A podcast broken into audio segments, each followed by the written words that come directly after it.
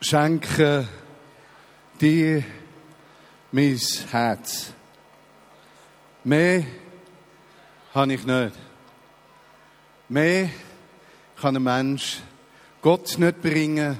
Mehr offensichtlich hat Gott einen Mensch nicht gebracht.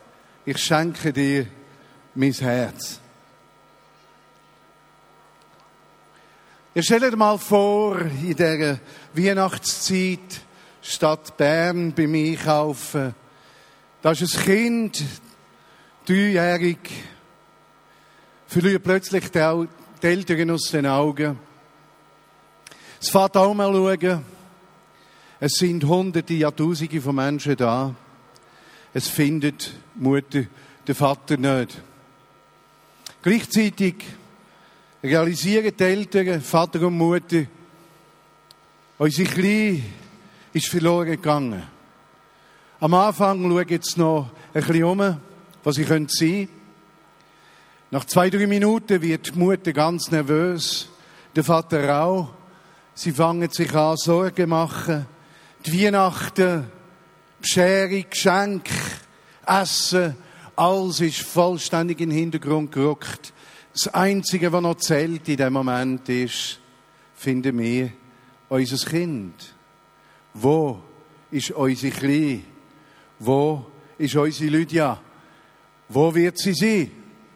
Sie gehen im Warenhaus sofort zur Information, lassen sie ausrufen.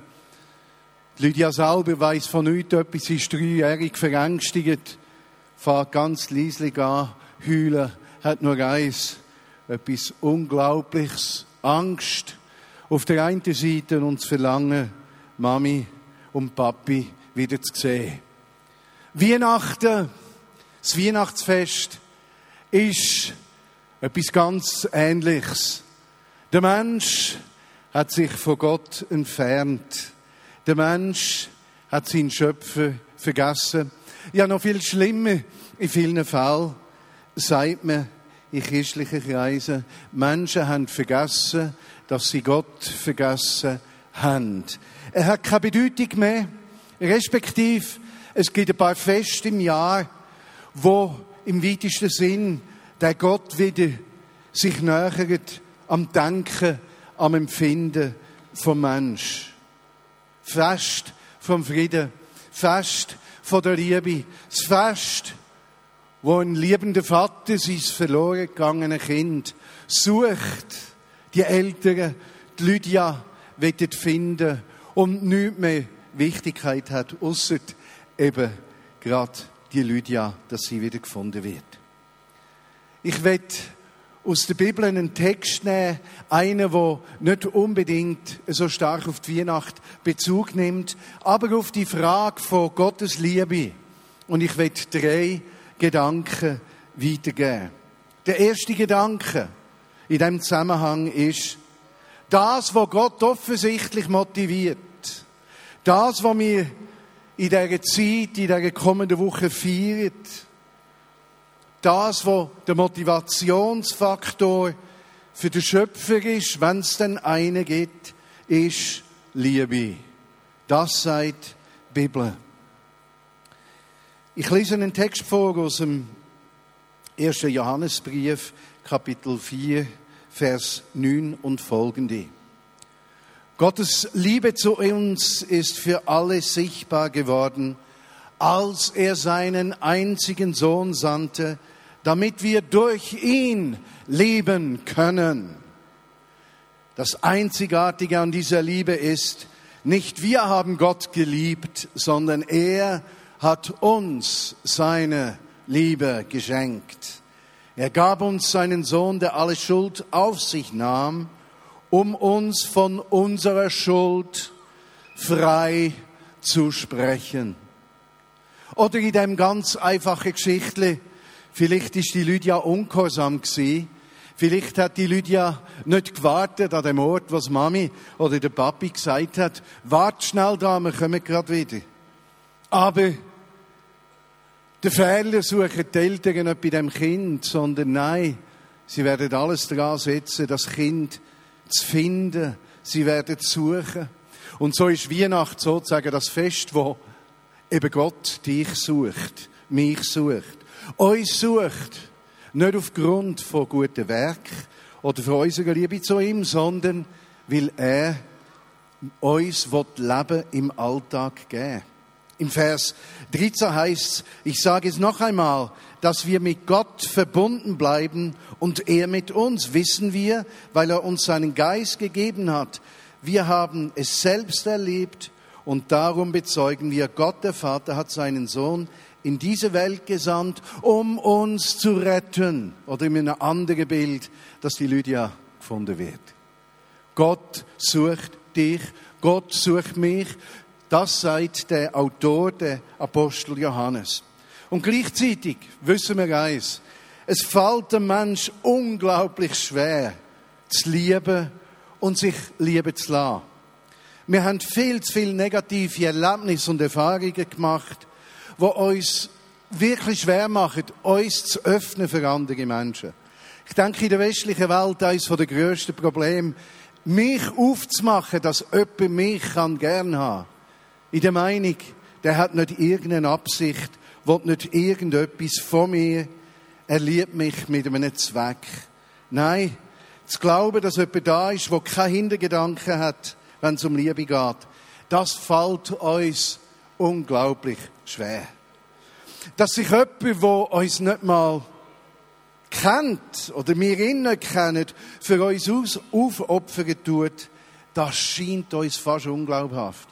Ein Mensch, der plötzlich alles vergisst, dort in dem Wagenhaus, wo er hat wollte, um diesen Eltern zu helfen, die Lydia zu suchen, um sie zu finden. Nein, ein Gott, der mich liebt, wenn ich schon Mühe habe mit mir. Ein Gott, der mich liebt, wenn ich nicht zurechtkomme mit mir. Ein Gott, der liebt, ohne dass ich ihm einen Gewinn bringe. Das kann doch nicht sein. Aber der Johannes, der Apostel, der den Text geschrieben hat, sagt, an dem halte ich fest. Wer sich für die Liebe öffnet, der hat vielleicht nicht ein problemfreies Leben, aber ein erfülltes Leben vor sich. Er ist vorbereitet auf ein Leben von Erfüllung und weiß gleichzeitig, dass wenn es Fragen von der Ewigkeit, einem Leben nach dem Tod, irgendwann sollte geben, dass er von dem Gott eine befreiende und positive Antwort wird überkommen. Es ist eine Liebe ohne vorherige Leistungen. Der Motivationsfaktor für Gott ist seine Liebe. Zweiter Gedanke. Für Christenmenschen, Menschen, die mit Gott durchs Leben gehen, Menschen, die sagen, Jesus ist das Zentrum von ihrem Leben, haben im Grunde genommen eine Entscheidung gefällt, nämlich, dass die Liebe auch für sie der Motivationsfaktor ist. Es geht nicht um Angst. Es geht nicht darum, besser zu sein als andere Menschen. Es geht nicht darum, jemandem etwas zu beweisen. Nein, die Weihnachten bringt es auf den Boden. Gottes Liebe, wo sichtbar wird, in dem Kind, wo geboren ist, bewirkt in uns Bereitschaft, unser Herz ihm zu bringen. Ich schenke dir mein Herz. Mehr habe ich nicht. Es ist alles, was ich habe. Der Autor von dem Text im Johannesbrief geht noch einen Schritt weiter. Er sagt im Vers 7, meine Freunde, lasst uns einander lieben, denn Liebe kommt von Gott. Wer liebt, ist ein Kind Gottes und kennt Gott. Wer aber nicht liebt, der weiß nichts von Gott, denn Gott ist Liebe. Was könnte das bedeuten für uns? Könnte ich sehen, dass er meint, dass Menschen, die großzügig lieben, ohne etwas zu erwarten, ein Spiegel sind für das Wesen, das Gott hat und die Art, wie er einem Menschen entgegenkommt. Und könnte es konsequenterweise auch heissen, dass ein Mensch, der nicht liebt, von Gott weit entfernt ist und das Wesen von Gott nicht einmal kennt? Das könnte einem zu denken geben. Bewegt die Weihnacht wirklich in mir, dass ich sage, ich schenke dir mein Herz. Im Vers 11 im gleichen Text heißt es, meine Freunde, wenn uns Gott so sehr liebt, da müssen wir doch auch einander lieben. Niemand hat Gott jemals gesehen. Doch wenn wir einander lieben, bleibt Gott in uns und seine Liebe erfüllt uns ganz. Ich kann es ganz einfach in einen anderen Satz hineinflechten. Die Liebe, wo Gott uns damit liebt, verpflichtet uns zur nächsten Liebe. Wer geliebt ist, fährt der Nächste an, mit anderen Augen zu sehen. Er wird sein Herz weich behalten. Auch wenn das manchmal furchtbar schwer ist, wenn er die Lebensumstände von anderen, von sich oder das anschaut, was einem andere angetan haben. Die Liebe ist der Motivationsfaktor von einem Christenmensch, Jesus Christus nachzufolgen. Im Vers 19 steht, wir lieben, weil Gott uns zuerst geliebt hat.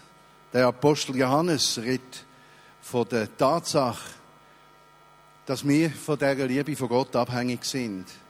Äh, gewissermaßen sind wir nur dann fähig, vollständig, selbstlos das Beste für den Nächsten und nicht für uns zu suchen, wenn wir es zulassen, dass Gott uns liebt. Bist du geliebt von Gott? Ist Weihnachten ein Fest, wo in deinem Herz anbricht, dass du weißt, da ist ein Gott, der mich liebt. Da ist ein Gott, der zu mir steht. Für den Gott will ich mein Herz, mein Leben öffnen. Der dritte und letzte Gedanke. Wer sich zu Gott bekennt, öffnet Türen zu einem angstfreien und erfüllten Leben. Wer sich zu Gott bekennt, sagt der Autor, wir schauen es an miteinander, öffnet sich zu einem angstfreien Leben, zu einem Leben von der Erfüllung. Im gleichen Text steht im Vers 17 und 18, wenn Gottes Liebe uns ganz erfüllt, können wir am Tag des Gerichts oder auch am Tag der Herausforderungen in unserem Leben auf der Seite am ewigen Gericht voller Zuversicht entgegengehen denn wir leben in dieser Welt so, wie Christus es getan hat. Wirkliche Liebe ist frei von Angst. Ja, wenn die Liebe uns ganz erfüllt, vertreibt sie sogar die Angst. Wer sich noch fürchtet oder vor der Strafe zittert, der kennt wirkliche Liebe noch nicht.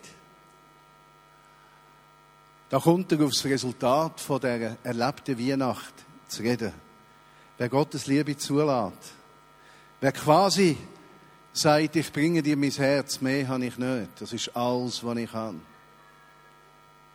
Wer sich zu ihm bekennt, der öffnet die Tür für ein Leben von Angst, Freiheit. Und so ist im Grunde genommen ein Christenmensch einer, wo unterwegs ist, zu lehren, dass das Leben ihm keine Angst mehr kann einjagen kann. Dass der eine ist, der sich wirklich kümmert, auf seiner Seite steht. Es gibt im Leben von Menschen drei Kernprobleme, wo wir in unserer Welt nur ansatzweise Problemlösungen haben. Eines der grössten menschlichen Probleme ist, Angst zu haben. Angst. Verlustangst. Versagensangst, die Prüfungen. Verlustangst, etwas zu verlieren. Versorgensangst, nicht genug zu haben. Angst in jeder Form und je besser das ein Mensch geht, desto mehr wird seine Seele durchlässig für Angst zu verlieren, was er hat. Die zweite Problematik, die unglaublich stark ist, der Zustand von Scham, nicht zu genügen, nicht schön genug zu sein, nicht beachtet zu werden, ein Versagen zu sein, in dieser Welt nicht können zu bestehen, den Anforderungen, nicht können anzukommen. Man schämt sich, über den Verlust von einem Arbeitsplatz zu reden. Man schämt sich, über sonstige Versagen zu reden. Wieso in dieser Welt zählt letztlich nur, wer schön, reich, gut, stark und auf der Gewinnenseite ist. Und das dritte Problem, der Zustand von Schuld. Wegen mir ist alles zerbrochen. Wegen mir hat die Familie keine Chance. Wegen mir, ich, ich, ich bin schuld. Und die drei Kräfte, die dieser Weihnachten entgegenwirken, im Leben von vielen, auch die heute in diesem Raum innen sind, wo es gar nicht so weihnachtlich zumut ist, tiefst im Herzen, sind Angst, Schuld und Scham. Und da kommt das Geschenk von Weihnacht, das hilflose Kind in der Krippe, ein Zeichen von Gottes Verletzlichkeit, Hingabe an Mensch. Wow! Die Erfahrung von der Liebe von Gott öffnet Tür zum Angenommen sein. Und wenn man angenommen ist, hat Scham keinen Platz mehr. Wenn man angenommen ist, kann man Verantwortung übernehmen. Wenn man angenommen ist, kann man Schuld angeben. Kann man Schuld angehen und im Leben damit umgehen. Wenn man geliebt ist, muss man nicht mehr von Angst getrieben sein. Und so werden die Liebe, Annahme und Vergebung, die Liebe, die mit der Angst umgeht, die Annahme, die mit der Scham umgeht, die Vergebung, die mit der Schuld umgeht, zu den Schlüsselelementen, die man in befreiten Leben, wo an der Weihnachten anfangen kann. Diese drei Zusagen macht uns Gott im Kommen von Jesus Christus. Er liebt dich und mich. Er nimmt dich und mich an, wie wir sind. Er vergibt uns alles, was uns trennt von ihm und vom Nächsten und von uns selber und gibt uns Perspektive. Weihnachten ist also dieses einzigartige Fest von der Liebe von Gott zu den Menschen. Gott überlässt Menschen nicht sich selber. Nein. Er ist ein Mensch wie du und ich. Hat sich für dich hingegeben. Und so ist Weihnachten das grösste Geschenk, das uns Gott hat können machen. Und darum feiern wir heute sozusagen Liebe, Annahme und Vergebung. Und das ist nicht vergessen. Die Lydia ist von den Eltern gefunden worden. Das, was zuerst hätte ein Einkaufsbummel werden ist zum größten Weihnachtsfest für die Eltern geworden. Sie haben ihr Kind wieder gefunden. Für das Kind hat kein Weihnachtsfee das Gefühl können schlagen, wieder in den Armen von Vater und Mutter zu sein. Und so ist das Fest vielleicht für dich persönlich der Tag und das Fest, wo du in die Arme von einem liebenden Gott, von einem liebenden Vater im Himmel zurückkehrst. Oder vielleicht in die liebenden Arme von deinen Eltern, wenn du eine zerbrochene Beziehung zu ihnen hast, zu deinem Ehepartner, zu deiner Familie. Vielleicht darf das Fest vom Frieden, vom Licht und von der Liebe dies Fest werden. Amen. Und Jesus, ich bitte dich, dass du genau das erfüllst, in dem Saal mit fast 2000 Menschen, dass dein Frieden ins Herz kommt. Dass du Fragen beantwortest. Dass Weihnachten mehr ist als ein Fest. Eine tiefe Erfahrung mit einer Liebe von dir, wo alles kann ausfüllen. Amen.